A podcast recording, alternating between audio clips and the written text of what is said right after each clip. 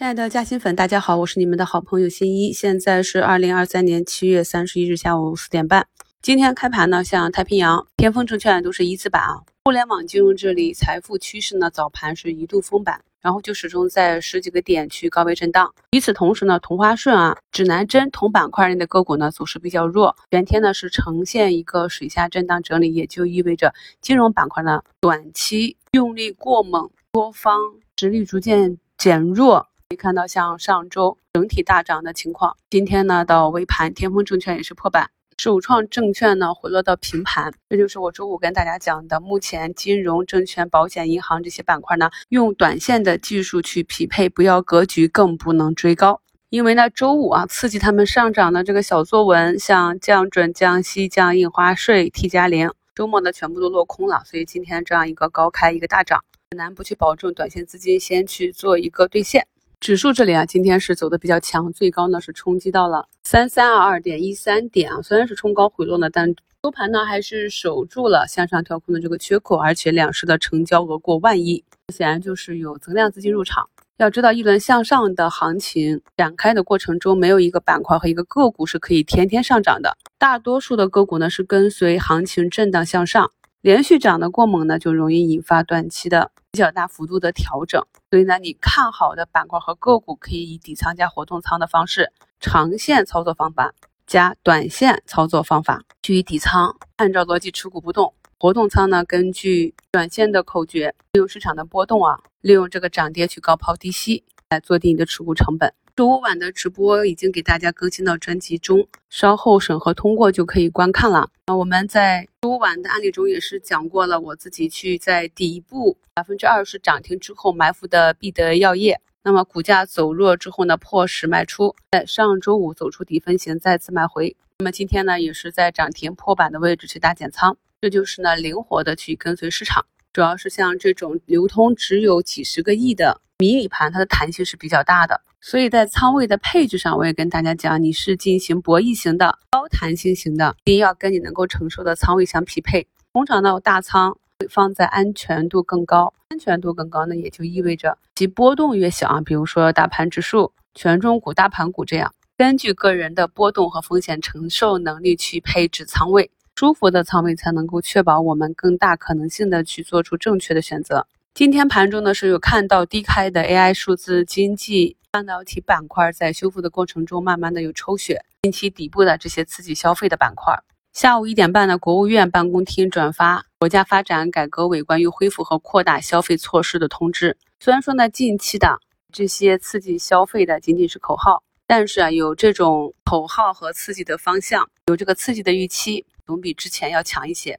下午呢，像养殖板块、消费餐饮饮食板块也是在这个消息的刺激下有不同程度的上涨。周日，海底捞发布业绩，相较去年上半年，持续经营业务净利润约为七千两百万元。二零二三年上半年预计将取得持续经营业务净利润不低于二十二亿，同比呢余增三十倍。在公告后，海底捞周一呢开盘也是大涨十几个点啊，也带动着我们这边今天。上涨板块排名居前的板块，餐饮、酒店及餐饮、酒店、百货、零售这些。早盘像近期比较活跃的购物股啊，人人乐、中央商场、国光连锁、徐家汇这些都是一个低开。下午呢，都是一个集体的涨停。前期的弹性个股也是在高位震荡的熊猫乳业，早盘呢竞价低开五六个点啊，也是一路震荡向上，也刺激着我们非常熟悉的预制菜啊，这个味之香在盘中呢一度是拉升七八个点。股价呢打到上方半年线遇阻回落，已经形成了五连阳。这些是我们上周发现底部异动的情况。所以今天伴随着消息刺激涨的就是餐饮、消费、食品饮料这些啊。房地产这块上周用力过猛，今天呢也是有不同程度的冲高，然后就是回落。大家在操作个股的时候可以注意一下短期的节奏。今天呢这个创新药医药里面涨跌不同，像兆衍新药、药明康德、康龙化成这些。股价仍然在底部的，那今天呢是跟随市场有一个不同程度的上涨，而从去年年底啊最低三十五一路呢上涨至四五十块的这个恒瑞医药，今天呢是一个放量的大跌。医疗器械的龙头迈瑞医疗，今天也是大跌四个多点。这个区间震荡经常会出现放量的大阴线，近期的走势呢也是震荡加剧，同时还有前期走势比较强的疫苗股，万泰生物下跌七个多点，康泰、沃森啊都有不同程度的下跌。这个是由中纪委将集中整治医药领域腐败问题引发的医药板块的部分个股的下跌。我刚刚呢已经把机构盘中的观点给大家更新到股市加薪圈，感兴趣的朋友可以去看一下。回顾在过去每个板块，它在市场的运行中。难免的会在阶段性的遇到类似的利空，像去年医美的整治，两国对抗时对科技股的制裁，这也是呢我反复跟大家强调的啊，我们看好的这几个赛道要去分仓布局，重仓单一的布局一个板块一只个股，一定是要对其逻辑有非常强的一个信念，大多数朋友是做不到的。那机构呢认为今天市场的反应过于激烈，我们看到虽然说这些个股呢有的是放量大跌，但是呢是没有跌停的。这样一个大量呢，显然也不是散户去可以集得到的。你在盘中呢，也可以看到是神仙打架。从已经出来的龙虎榜上可以看到，个股呢也是机构有买有卖。按照我们过去的历史经验，短线比较敏感的资金在早盘出现利空竞价走弱的时候呢，就会先做出局。而中长期呢，如果是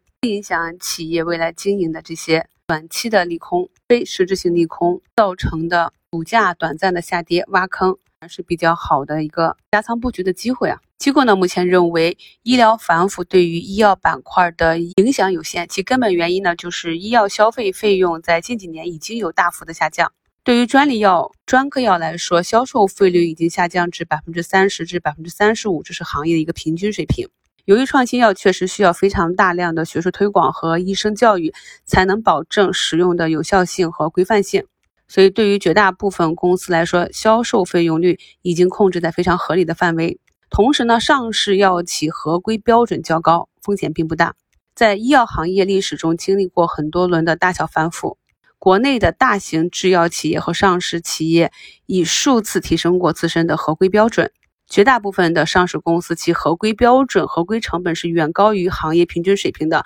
所以，一旦出现严查，影响的呢还是。销售规范性比较差的大包商，非上市的小型药企，长期来看呢，这有利于去改善劣币驱逐良币的这样一个市场环境。更好的市场环境呢，是利于合规性较好的行业龙头，甚至有望获得更多的市场份额。所以呢，个股股价接下来的运行情况呢，还要看其中报和第三季度报的业绩报。我在。周五晚的直播也跟大家总结了这个短线、中线、长线它们的差异。那它们是不同的操作模式。通常短线的交易波动呢是由情绪决定的，而中线的估值交易呢是由逻辑决定的，而长线交易和持股的这样一个过程是由其价值成长性的事实决定的。所以说，针对市场短期的这种波动，你应该如何去应对，是取决于你的持股逻辑和持股周期。毕竟呢，根据我国人口老龄化。整体的市场需求的发展，不可否认的是啊，这个医药是一个非常优秀的长赛道。